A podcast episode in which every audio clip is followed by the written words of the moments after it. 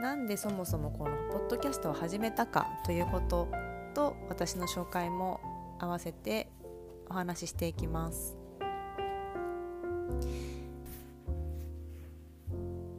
はいではですね、えー、そもそもこの私のポッドキャストを聞いてくださっている方はおそらくメルタサリーのお客様ですとかあのご縁をいただいた皆様かとは思うんですけれどもご存じない方のためにあの自己紹介をしていきます。えー、小原恵美と申します1980年12月生まれの伊手座 B 型、えー、インドの伝統医学アイルベーダーというものとえー、スウェディッシュマッサージという欧米ではマッサージの基本である体を筋肉に沿ってもみほぐすタイプのトリートメント、えー、マッサージと呼ばれていますをご提供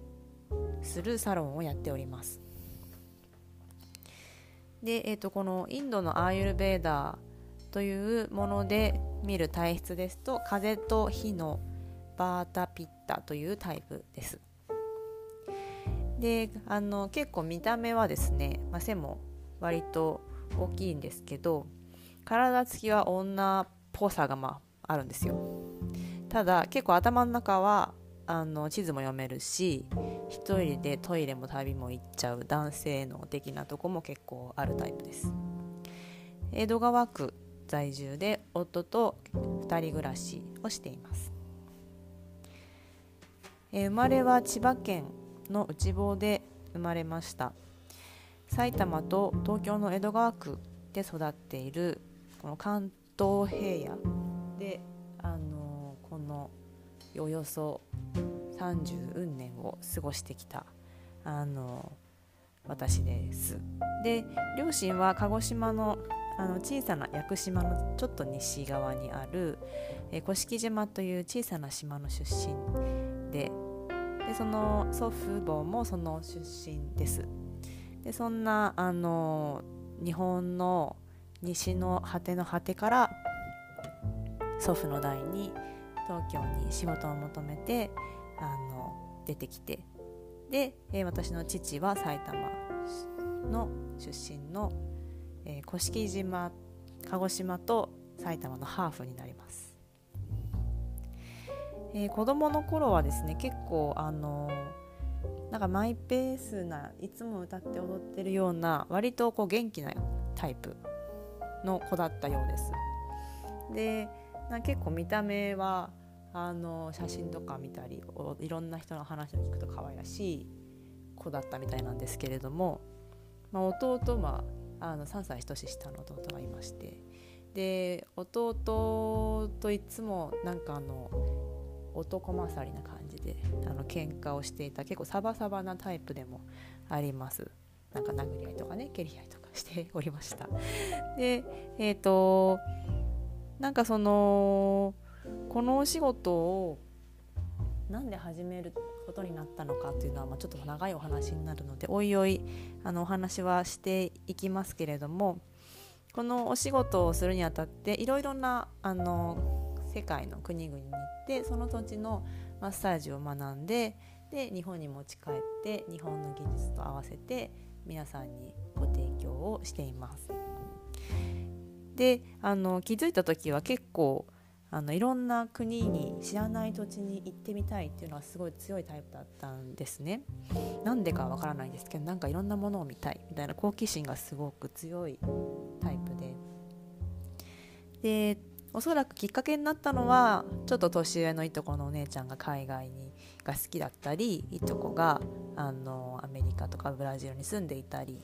いとこのお友達にあのちょっとハーフの子がいたりとかしてそういうなんかもう違う国というものがあるんだなみたいなことをちっちゃいうちから刺激を情報としてはあの受けていたのかなと思います。でそんな好奇心があったので高校大学と英語を学ぶような学校に行っていて。であのその時にひょんなことからですね、まあ、ちょっと腰痛をきっかけにヨガに出会いました。でまああのヨガをやってみて最初のレッスンであのそんなにこうヨガっていうものが流行ってもいなかったのでヨガ別にやりたいわとかも全然なく、まあ、友達に促されるまま行ってみたら終わったらものすごい気持ちよくてなんだこれは。この体の軽さと気持ちのすっきり感は味わったことがないなってあのまだ10代だったんですけど思ってそれからヨガをにあの通っていました。まあ、別にでもそんなすごいハマってたっていうわけでもなくてですね、まあ、特にそんなインドとかも全然興味がなくて、まあ、学生の頃は主にアメリカに興味があってアメリカ人の友人が学校にいたのであのいろいろとそういう他の国に行って仕事したいななんて思いながら、えー、日本語教師という日本語を教えるあの教師の、えーまあ、修了課程みたいなのがあるんですけどそれを勉強していました。であのその私たちが学生だった時があの株価が最大に暴落したあの就職超氷河期でして。で私の、まあ、同じ学年の友人たちがあのバサバサとですね就職面接に行って落とされていた年でもありました。10社は当たり前にこう面接をしては落とされ面接をしては落とされもうなんか自分には何も仕事がないんじゃないかってあの自分自身の自信も失っているような友人がたくさんいた中で私はまあ、その時にその日本語教師をちゃんと全部終えたいっていうので毎日かなり忙しくしていたので就職活動はまやりたいことも分かんないのにこんな10社落とされるなんてバカみたいだなと思って あのやってなかったです。でその日本語教員課程を終えて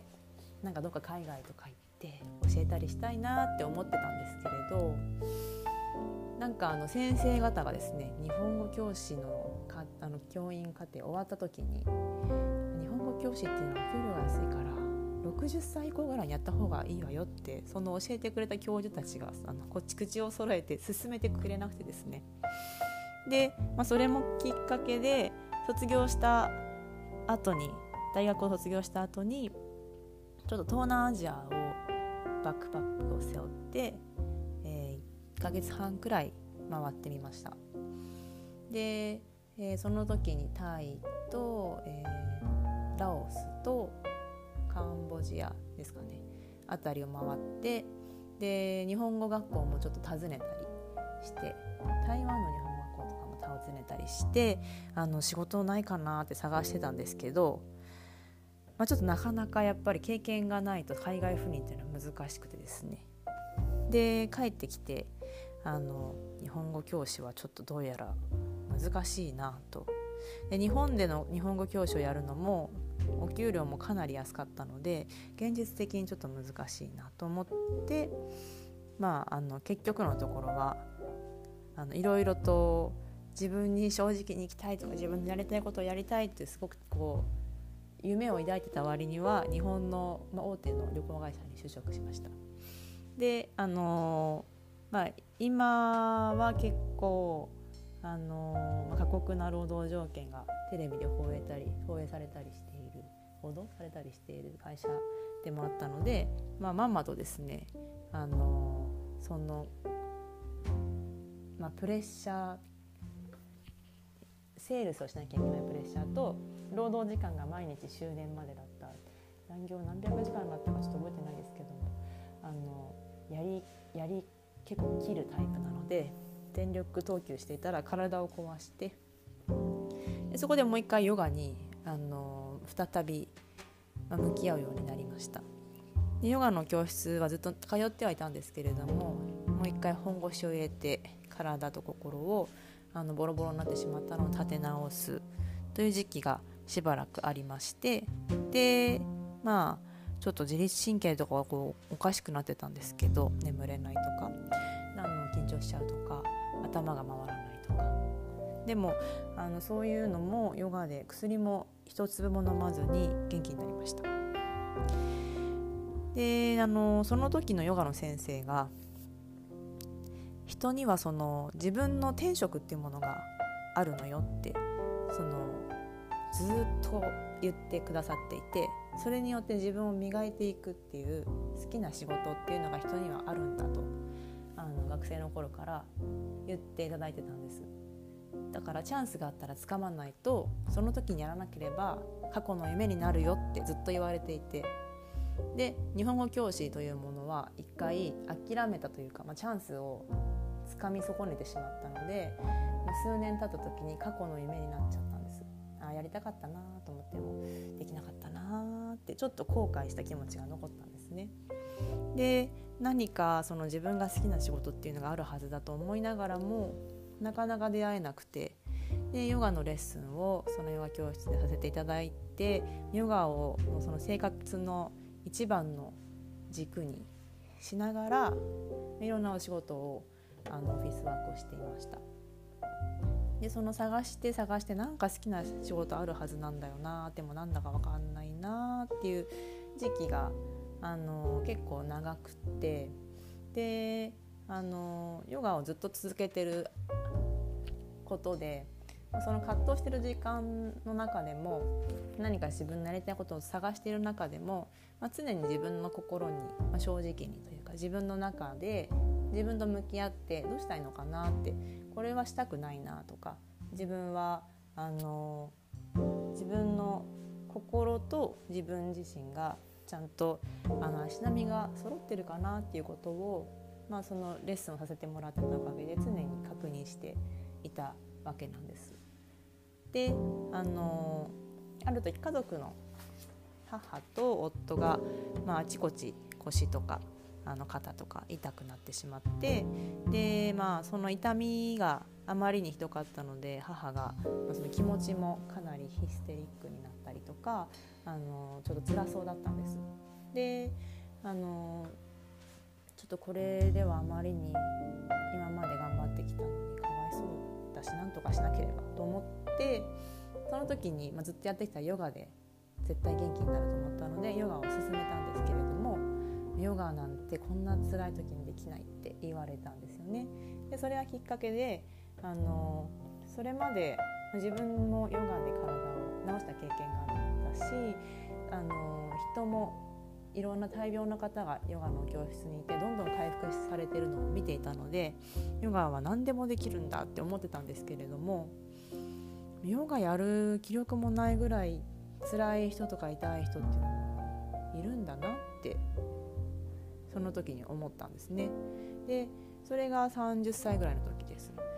でそこから、あのヨガでずっと、まあ、知ってはいたアーユルベーダーっていうものをたまたま友人がサロンを紹介してくれて素敵な先生に出会い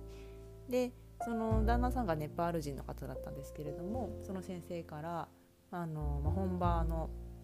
生活に根ざしたアイルベーダーというのを教えていただいてアイルベーダーの、まあ、理論とか主義とかオイルの作り方とかマルマっていう、まあ、壺みたいなポイントとかをかなり詳しくあのいろいろと教えていただきました。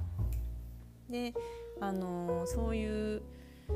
本当に何て言うんですかねその生活に根ざした旦那さんがネパール人で自分たちの生活の中に例えばちょっとスパイスを使ったり生活法を変えたりするようなあの本当に自然なケアとしてのアイルベーダを知ってた先生に最初に会ったのであのその先生のようにやっぱりその何というかビジネスがメインではなくて自分たちの生活とか命につながるようなものとしてのアーユルベーダーのケアとかあの施術とか考え方理論というものが私の中でやっぱりすごく原点になっています。であの、まあ、そんなこんなでこのセラピストという道をあの始めようかなと思った時に、まあ、あのアーユルベーダのアーユルベーダのサロンというのがあんまりなかったのであの先生のちょっとアドバイスもいただいてバリ島にあの修行に行ってそれからその帰り帰ってきて日本であのヨガをやめ自宅でスタートしました。で別にあのこんなに世の中に起業というものとか女性の、まあ、そういう自立みたいなものが流行っているっていうのは全然知らなくって、まあ、自分の中であ今だなって思ったのでみんなのあの周りの家族とか先生たちの後押しを受けてあのあれよあれよとオープンする運びになり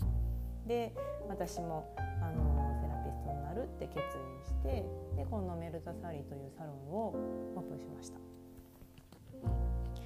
なのであのそこから、まあ、今あのいろいろな良い先生に出会って、まあ、もちろんバリのその、えー、アイルベーダのセラピストさんとかあとはホテルスパのセラピストさんとか、まあ、その、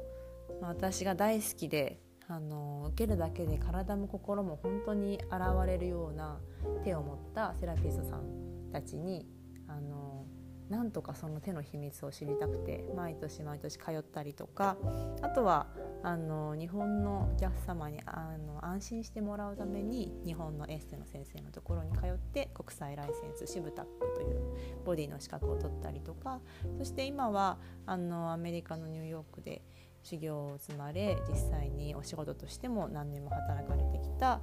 えー、ボディフローあごめんなさいフローボディセラピースクールというところの明美先生にもお世話になっております。でヨガに関してもヨガとあのボディーワークマッサージみたいなものを組み合わせているシンガポール人のダフニー先生にお世話になっています。なのでいろんな国のあのいろんな考えとかあの宗教観とか生活とかに根付いたそれぞれのその、え手を使ったトリートメントというものがなんかすごく私には面白いなというふうに映ってでそれぞれの国のその、うん、手を通して伝えるものっていうのが、まあ、そのバリとかだと愛であったりあの良い気エネルギーであったり日本だったら優しい心とかおもてなしであったりあの、まあ、もちろんその技術だったりアメリカとかだと直すっていうことだったりあのいろんなやっぱりその国その国の価値観とかが相まってトリートメントというものがあってでそれがすごくうん面白い魅力だなって私は感じています。なのであの、まあ、タイに行ってタイマッサージ学んだりとか、まあ、いろいろといろんな国でそのトリートメント手を使ったお手入れをその提供しながらもそれぞれの国であのその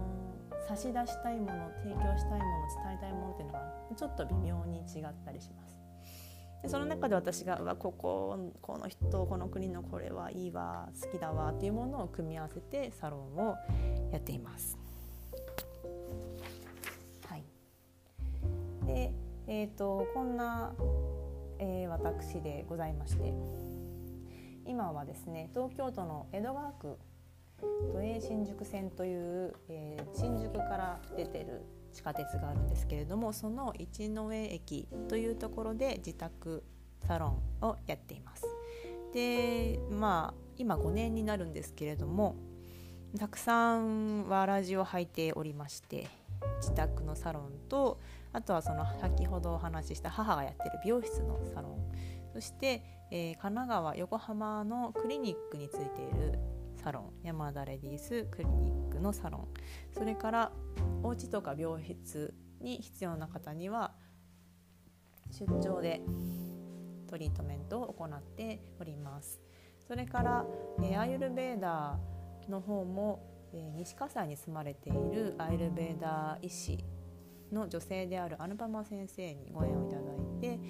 アヌパマ先生の講座を開かせていただいたりそれからアイルベーダのカウンセリングの通訳をさせていただいております。そしてこれはあのライフワーク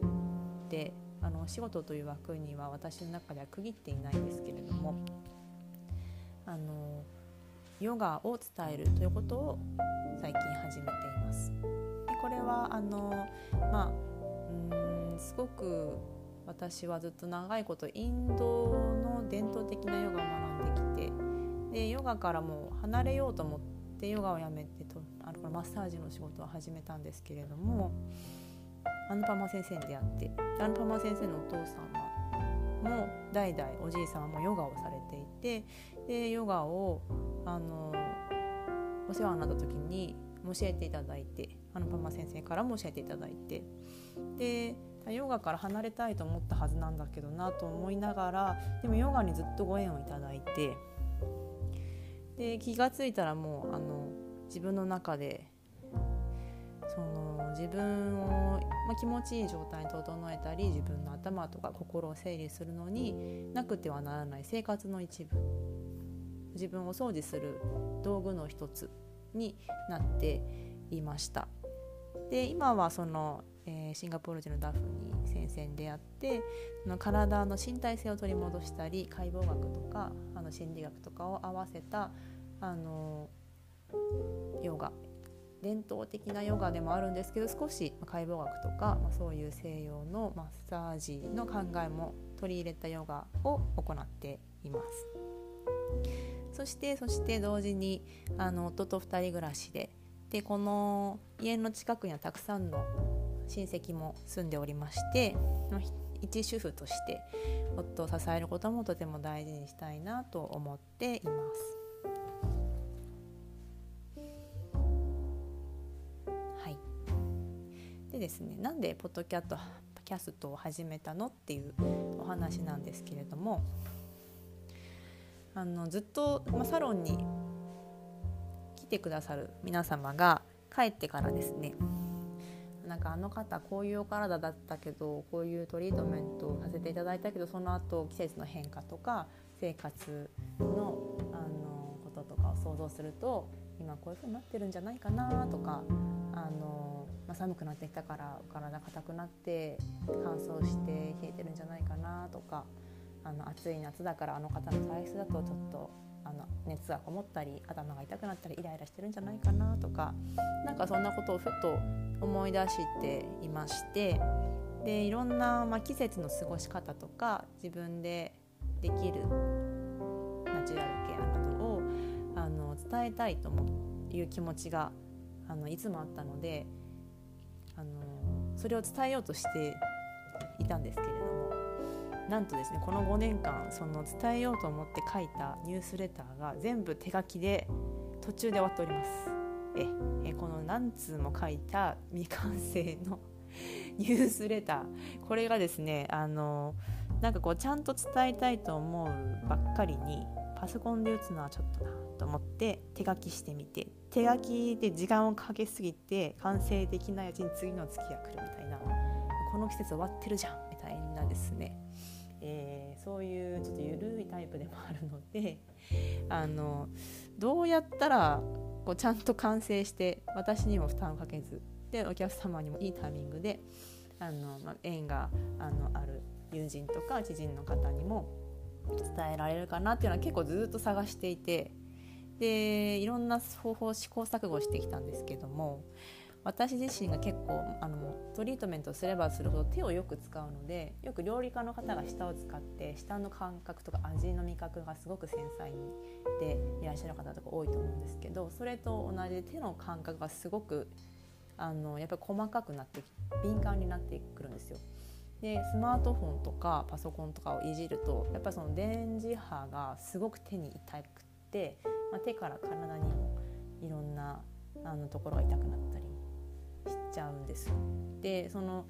それはすごくでもトリートメントに関してはとてもいいことで筋肉の細かいラインとか、まあ、骨と筋肉のあの筋膜の状態とか、まあ、その温度とか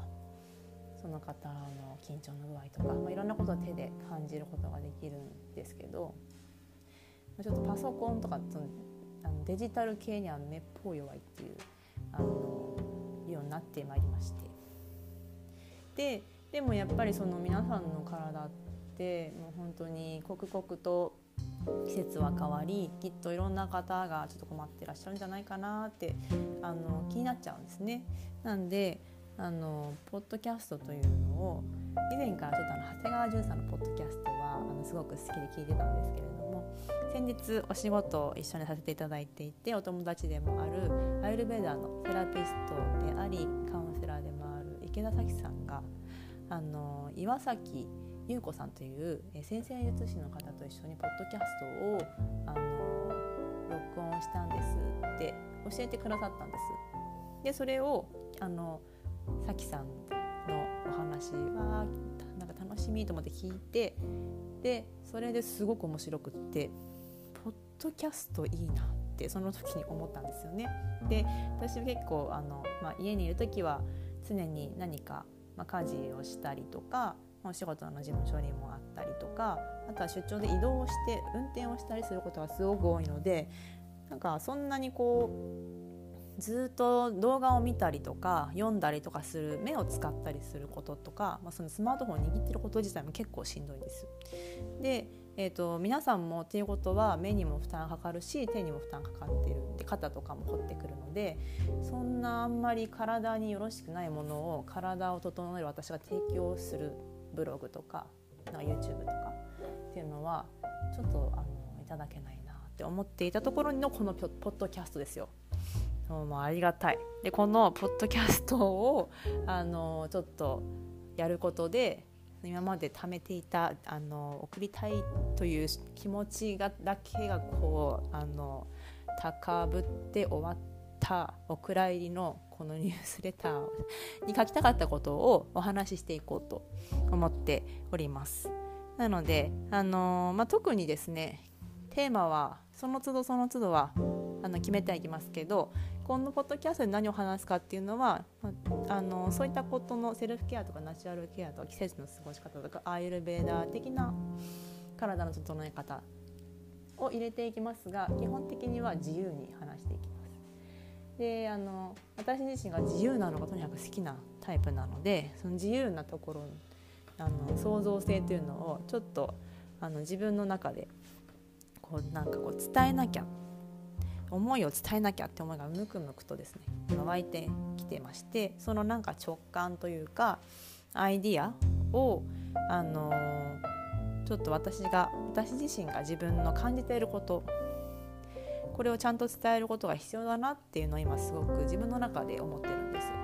でこれをこのポッドキャストという媒体を通して自分のアイディアに羽をつけてちょっと皆さんに届けたいなと思っています。ので、あのー、これから、まあ、不定期にはなりますけれども季節のあの変わり目とかできるだけあのちょこちょことあのここの時にこのケアやっといた方がいいわみたいなここポイントでしょみたいなところの時にあの配信していきたいと思っています。なので家事をしながらとか運転しながら授乳しながら子育てしながらあの通勤の電車の中などなどであのさらっと聞き流していただいてあのどっかが引っかかればいいなと思っております。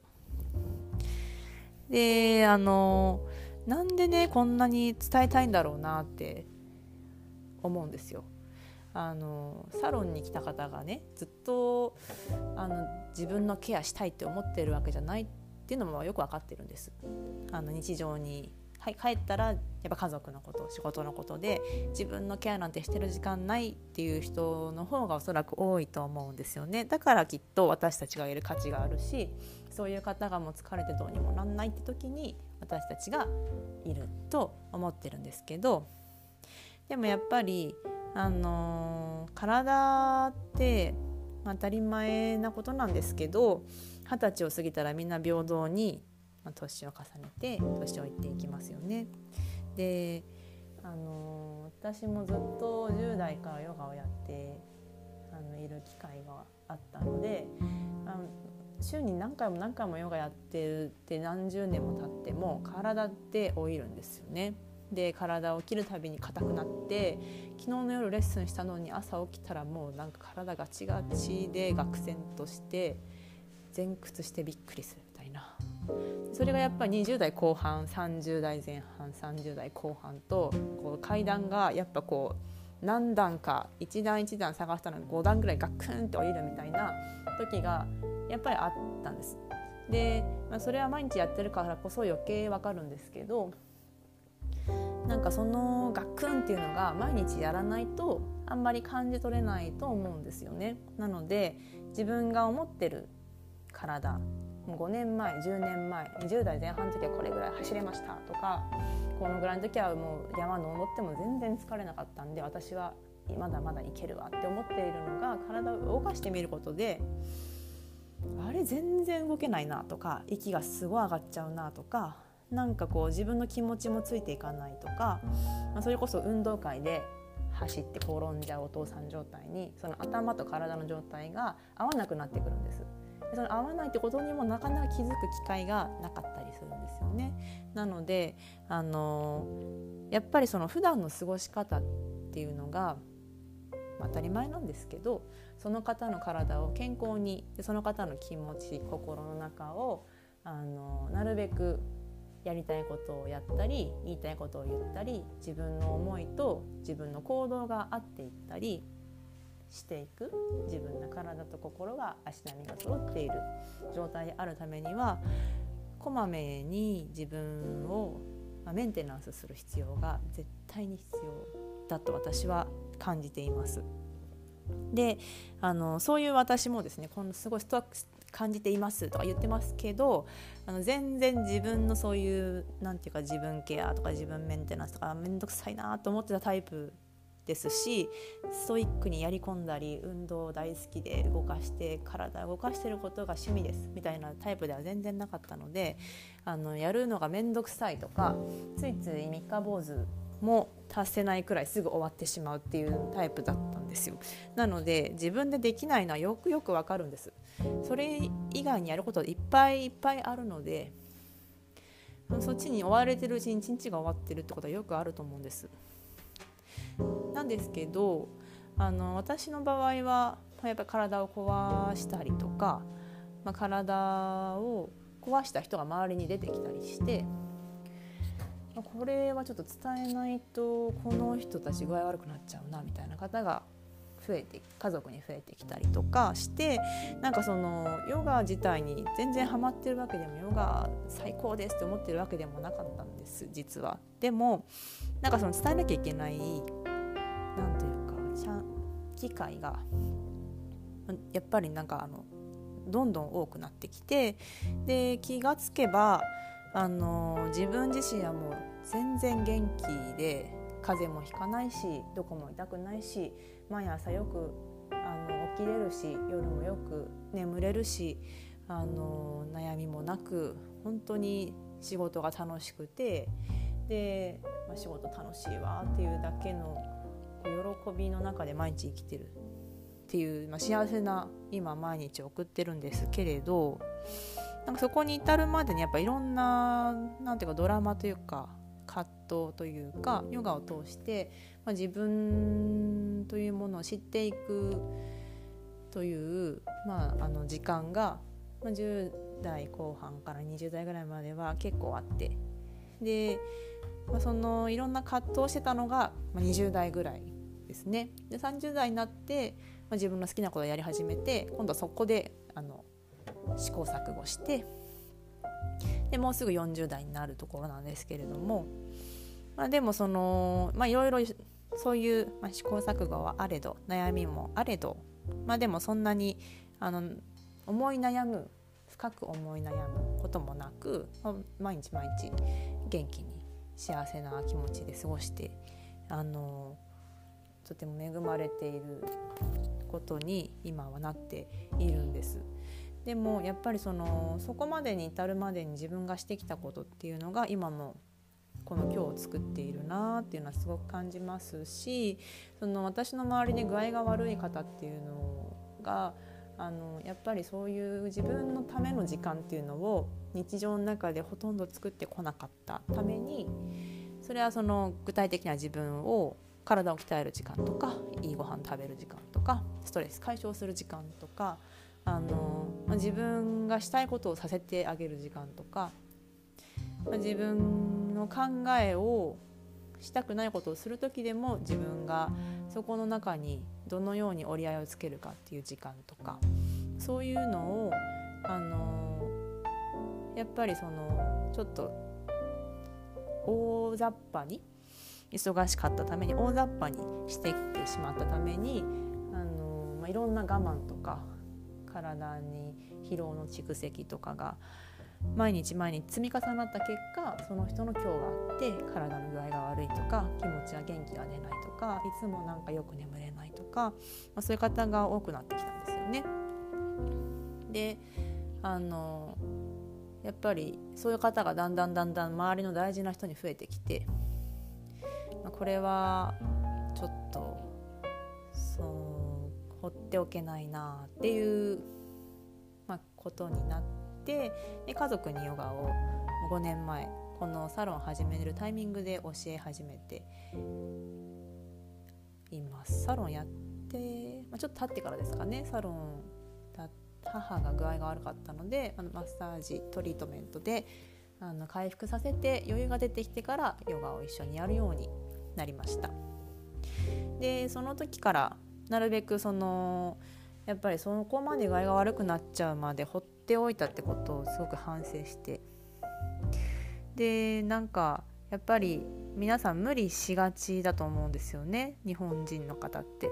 大体頑張り屋さんで頑張りすぎちゃうって方の方がサロンに来る方にも特に多いんじゃないかなと思います。でそういう状態をなんとかしなきゃなと思いながらサロンをやっていたんですけれども、まあ、そうこうしてるうちにちょっとあの自分の中での大きな転機大きな衝撃を受ける出来事が2つ起きたんです。で1つはあの、まあ、そういう日頃の、まあ、疲労とか食べ物とか、まあ、ストレスなどなどの悪い習慣などの蓄積で、まあ、体には病気というのができていくかと思うんですけれども、まあ、その私をすごく可愛がってくれた父親代わりのようなおじがいたんです。でえっと、うちの母はずっと一人ワンオペであの自分の文字通り腕だけで美容師として私と弟を育ててくれたんですけれどもその時に近くにいっぱい親戚がいてそのおじがいつもあの本当にいろいろな面で支えてくれたんです。でそのおじがちょっと具合が悪くなってで腎臓病になってでその時にあこれは結構ヨガとかやったら良くなるんだけどなと思いながら、まあ、でもそのおじ絶対ヨガとかやるタイプじゃないなと思ったので、まあ、何も言わなかったんですよね。でほっといてで、まあ、冗談でその具合が悪くなってきたおじがもう何もなんかこうあんまりこう長く生きないかもななんていう冗談を言ってたんですよ。でそんなこと言うのやめてよなんて言ってたんですけど2017年にあの急性白血病で私たちが北海道に旅行に行ってる間のほんの3日間の間に亡くなってしまったんです。であのもしその時に私が日本にいたら病院の先生に治療法とかあのいろいろと病院とどういうふうにお話し合いをしてどう進めるかとか聞きたいこといっぱいあったんですけどその猶予もなく行ってしまったんですよね。でなんかものすごいやっぱりいろいろとあれもどうしああできたかなこうできたかなとか、まあ、葛藤と後悔がすごく残ってでその時にそのおじがあのー、もうだいぶ具合が悪かったんだと思うんですけどその数ヶ月前に私にあの別にトリートメントとか全然やったことなかったんですけど、まあ、と霊気をその時やってたので霊気っていうのをちょっとやってみたら楽になるよなんつって霊気をやってたんです。霊気ってその、まあ、日本発祥のハワイとかに渡ってもう一回日本に潜ってきて逆輸入みたいになってきている、まあ、ヒーリングの一種なんですけど戦時中に使われていたとも言われています。であの、まあ、その今や世界で有名な霊気なんですけれどもそれを私は南アフリカの人に聞いて霊気をやってたんですね。でその霊気をやってで今日もやってくれるかなんて言われて数回やってたんです。でその時にあのやっぱ手を触れていて体がもう全然普通の人の体じゃなかったのであこれはもうちょっとおじいちゃんはダメなのかもしれないなってなんだかわからないんですけど分かってしまったんですよね。でその時にやっぱりものすごくなんであの腎臓病に最初になっちゃった時にダメでもともとでいいからこういう健康法があるよとかヨガがあるよとかって働きかけなかったんだろうっていうことがやっぱりすごく私にとってはうーん、まあ、後悔になりました。であのそのまあ一つのその話とですねその数ヶ月前に私の大事な友人のお父さんもやっぱりあの体がずっと悪かったんですけれどももうあの病院から出られなくなってしまった時にちょっとあのアロマやってもらえるかって言われて病室でアロマトリートメント薄い薄い希釈でですねあのほとんど香りは鼻から吸引してもらうような感じであのとにかく体がもう辛すぎるので少しでも良くなれば楽になればということで察する程度のトリートメントをさせていただいたことがあったんです。でその時もやっぱりもうやっぱり体もお顔ももうこれ以上はちょっと戻ってくるのは難しいんだろうなっていう状況だったんですよね。でその2人の、えーと体を触らせてもらったことがあの私の中でものすごくまあ、衝撃的に手にも頭にも残っていてでどうしてもっと早い予防できる段階であのその人が忙しかろうがやるかわからなかろうがこういう方法もあるよっていうのを私は言わなかったんだろうなっていうのをあのやっぱすごく自問自答しまして。別にその人がややりなやらなさそうでもやってもあのそれはその人の選択なのでどっちでもいいと思うんです。ただ私が知ってることをあの何らかのそのいい方法があるんだったら伝えるべきだったなってすごく思って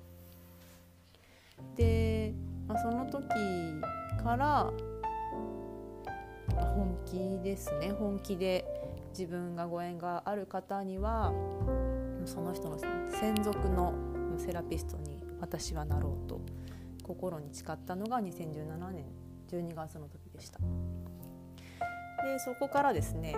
あのちょっと厚かましく親戚に声をかけてこの人具合ちょっと大丈夫かなって人とかあのすごい体お肉ついちゃって姿勢変わって老けちゃったなみたいな人とかあの私はあの私の完全な個人的なにあの素敵になってほしいって思いも思いっきりありながらあの一緒に家族とヨガをやろうよって言って続けていたんですね。であのそこからもう今早5年になって家族のヨガのクラスを続けてきましたで家族はかなり元気になって時々マッサージもしながらヨガもして元気になっています。でそういうこともあってですねやっぱりそのかなりあの厚厚かましくあのやっぱり自分それぞれのその人それぞれの健康に対する価値観ってありますしできるタイミングできないタイミングとかやりたいタイミングとかも人それぞれあるとは思うんです。でそれももちろんあっていいと思うしあの自分メンテナンスなんてしなくてもいいって方ももちろんいると思うのでそれはそれでその方の選択だと思うんです。ただあのご縁があった方には一回働きかけてみようっていうそれはもう私が後悔したくないからってでその方に可能性があるんだったらそれをやっぱりちょっと口もあるしご縁もああってのことなのでとにかく伝えてみようっていう風に変わって行ったんですよね。なんであのまあどう思われるかなとかこれ迷惑かなとかあのお仕事としてこの人には勧めようかなとかあの仕事じゃないからこの人には勧めないかなとかそういうのがですね始めた頃はあったんですけど今はもうあの全然家族とかあのお客様とか友人とかなんかそういうあのカテゴリー枠にとらわれずあの、まあ、ご縁があってこの今回の私のこの今の人生の中で出会えた人にはやっぱり自分がこういうたまたまヨガに出会ってで心も体も元気になるような方法に出会ってでこういうスウェディッシュマッサージとかインドの伝統医学アイルベーダーにも出会ってその現代医学ではまだちょっとなかなかできないような予防のところ未病の状態な時にアプローチできる方法というのをたくさんたまたまあのご縁があって知ることになりでヨガとかアイルベーダーというその何千年も歴史があるものに足を突っ込むことになりで解剖学とか西洋医学のあの知識とも出会い両方やっぱりいいとこも悪いとこもあって融合させたらものすごくいいものになったり知恵のところとか大事な部分は共通していたりもするので、まあ、その素晴らしい知識というものを、ま伝えたいなとなんか強く思っています。なので、あのー、今は、まあ、あんまりお仕事お仕事お仕事っては思ってないんですよね。あの本当にあの、トリートメントをすることもご縁があった人に、まあ、良きものが、あの、ご提供できるようにっていう気持ちですし、あの、ヨガを伝えることも、まあ、本当にその方それぞれの体と脳にストレスのない方法で、まあ、解剖学的なきちんとした裏付けを持ってあのなるべく体を楽な動かし方から始めていくことを伝える。でそれがあの、まあ、ヨガだったりヨガじゃない体操なども教えているんですけれどもなんかあんまり先生と生徒っていう枠もなくたまたまいただいた知識をただただ分ける。でで分けていってその方が何かキャッチできるものがあったらまああの嬉しいなっていう感じでやっています。はいそんな感じでですね、あのインドのあのアイルベーダーのそのサンスクリット語では手とかあの、ま、そのトリートメント自体のことオイルを塗布することをあのスネハっていうらしいです。でそのスネハは、まあ、手とかオイルとか愛という意味が一緒になった言葉ででその、まあ、いい言葉だなって思うんですけどそのスネハというものをあの伝えるっていうことが私の役割なのかなと思ってます。なのでこの今回のポッドキャストを始めたこともいつも手から、まあ、その皆さんにあのいろいろなまあ良くなったらいいなとかその、まあ、大げさですけど愛みたいなものを伝えたいなと思ってトリートメントをしてるんですが、まあ、その自分の中にあるこういうアイディアとかこれを伝えたいっていう何かこうあの卵みたいなものがたくさん今湧いているので、まあ、それをあの自分の中でしっかりと受け止めてでこうやってあの伝えていくっていうことも一つのスネハかな愛を伝えるとか、まあ、手とかオイルとかって意味のスネハかなと思っています。それがあの、まあ、その自分がちょっといろいろなんかすっきりしなかったり体とかも痛かったりなんかこうなんか病院行くほどじゃないけど調子悪いんだよなみたいな方々のその何らかの鍵として引っかかったらいいなってあの思ってます。で、まあ、私はこういうふうにいろいろと自問自答していることとかあの、まあ、試行錯誤してきたこととか、まあ、出会ったヨガとかアイルベダとか、まあ、その西洋マッサージのあの知識経験などなどをこういうふうにまあ拙いんですけどお話しすることで、まあ、そういうちょっとあの日々うんなんかしっくりいってないわとかモヤモヤしてるわっていうなんかちょっと葛藤してる人っていうのは意外と多いんじゃないかなと思うので、まあ、その私がこう発信することでそれがその人たちに何らかの良きことをあの起こすことができたらいいなと思っています。それがこのポッドキャストの目的でもあります。はい、まあ、そんな感じであの今回は私の自己紹介とそれからなんでこんなポッドキャストやってんのかな始めたのかなっていうのをお話ししました。であのまだまだですねあのこれからお話ししたいことはたくさんたくさんありましてであのまあ、自分のメンテナンスとか自分が、まあ、もやもやしていることの解決策とか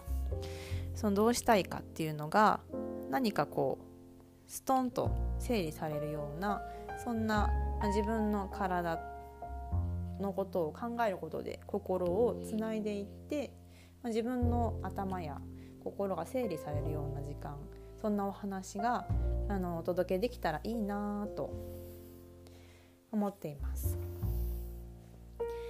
体のケアっていうのはなんかちょっとこう大変とか続かないとかこうやんなきゃいけないのかなとかストレスなんじゃないかとか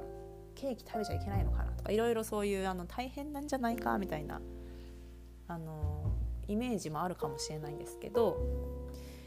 すでに何年もやってきて続かなかった方とかちょっとなんかできないんじゃないかって自信なくしてる方とかもたくさんいると思うんです。私も高校生の時にやっぱりあの痩せたいなってこうみんなに紛れて思って太いも太ももをちょっと細くしたいと今考えれば全然太くないんですけどやっぱりその時はそういうふうに思ってですねダイエットしてみようって思ってちょっとパンを削ったりとかあの思いっきり間違った知識をしてあの全然効果がなくて諦めるっていうのをやっぱりあのもう世の中によくあるそういう若い女子らしくやってた時期もあるのでその気持ちはすごくわかります。でもあの体をメンテナンスすることって実はすごく楽しいんです。っていうのは自分の体に気持ちいいからです。で気持ちよくないとかちょっとなんかこうストレスがかかるっていうのはやっぱ体にも脳にもストレスなので続かないんですよね。なんですけど自分の中の気持ちいいっていうのを見つけられればまあ、体はもっともっとやってくれお願いしますってなるのであの、まあ、楽しいにつながっていきます。であの、まあ、嘘みたいにすごい幸せ感が出たりとか活気が出てきたりとか人に対して思いやりを持つことができたりとかなんかちょっとかっこいいスタイル。自分がこう健康的でなんかこうしなやかな強さを持ってかっこいい。自分が自分の中によりどころがあるような、まあ、そんなかっこいい自分。自分が好きな自分にあのつながっていきます。でそういう日々の積み重ねを気持ちよく積み重ねていくことがそれが重なった時に人生になるのかなと私はあの信じています。そんな人生とか健康とか面白い人生というのをあの作る鍵っていうのが全て自分の体の中にあるので、まあ、そういったものをこれからポッドキャストでもしくはブログでも少しずつご紹介していけたらと思っています。